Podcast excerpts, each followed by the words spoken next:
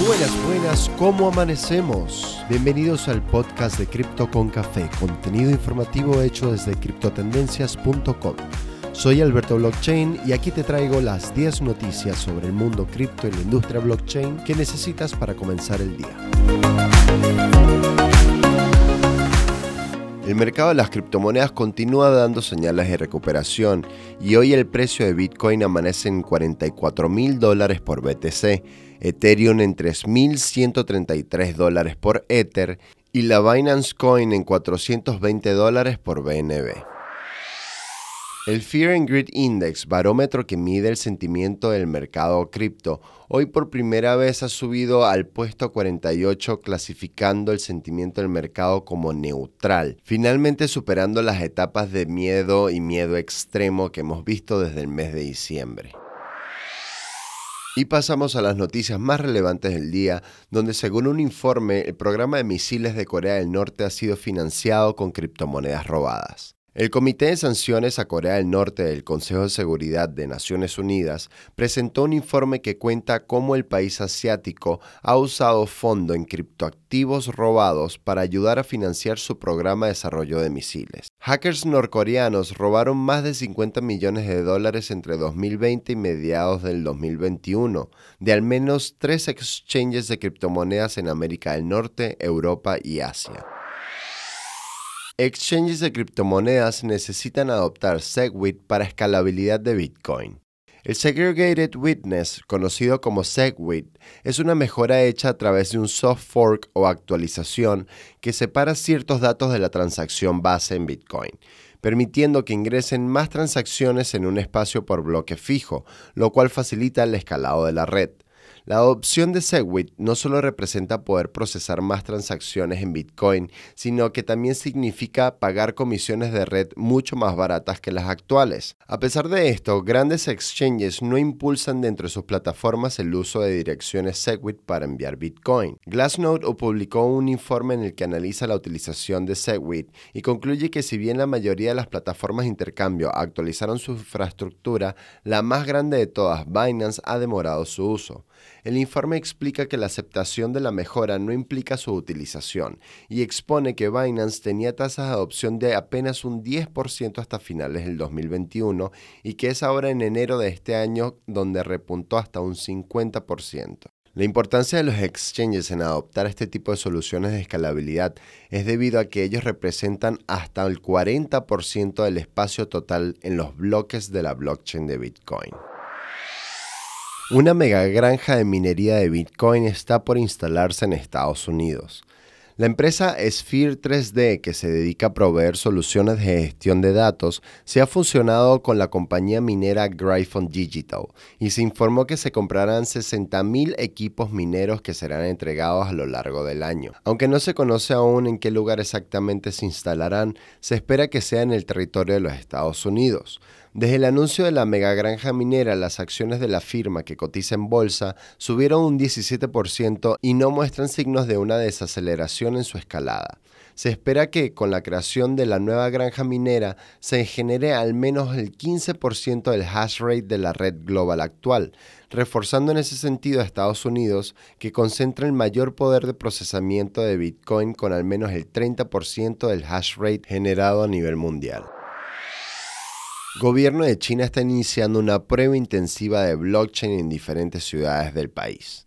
A tan solo unos meses de haber sido reiterada la prohibición de las criptomonedas, China ha desplegado un programa piloto para la adopción de la tecnología de cadena de bloques, que involucrará 164 entidades en varios sectores, que van desde la aplicación de la ley y los impuestos hasta los mercados de valores y la educación.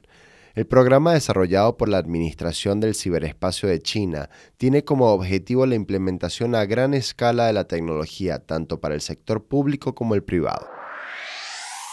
Una DAO obtiene más de 38 millones de dólares en donaciones para liberar a Julian Assange.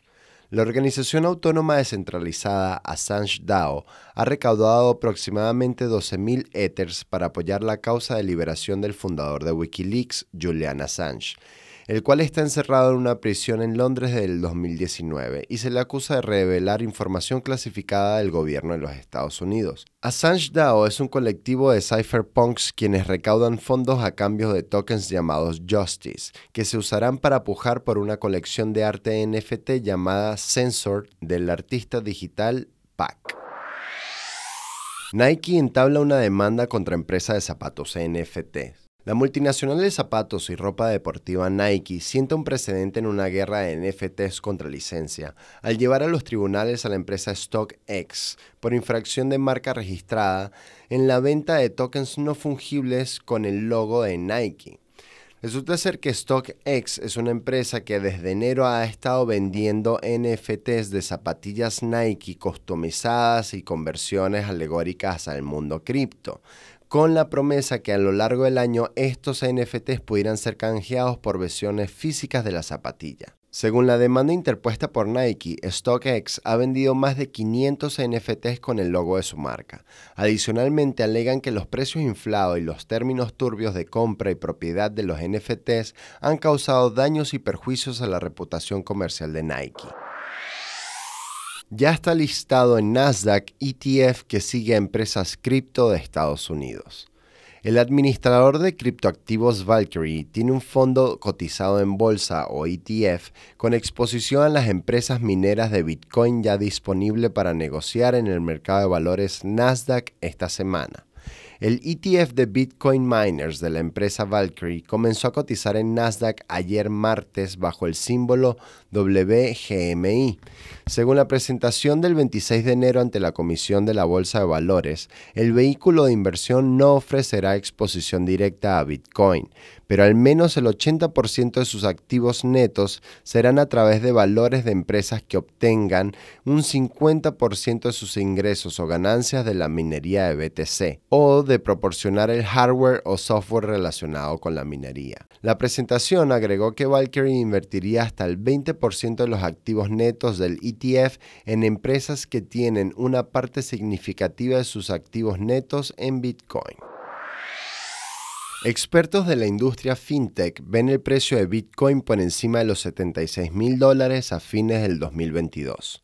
La consultora australiana Finder ha publicado un informe de predicción de precios del BTC basada en encuestas semanales a diferentes paneles de cinco expertos de la industria fintech sobre el mercado cripto. Se espera que el BTC alcance un máximo de 93.717 dólares este año antes de caer a 76.360 a fines del 2022, según revela el estudio de Finder que suma unos 33 especialistas en tecnología Esto representa aproximadamente un rally del 60% con respecto a precios actuales. Para fines del 2025, el panel predice que Bitcoin tendrá un valor de 192 mil dólares y subirá a 400 mil para finales del 2030.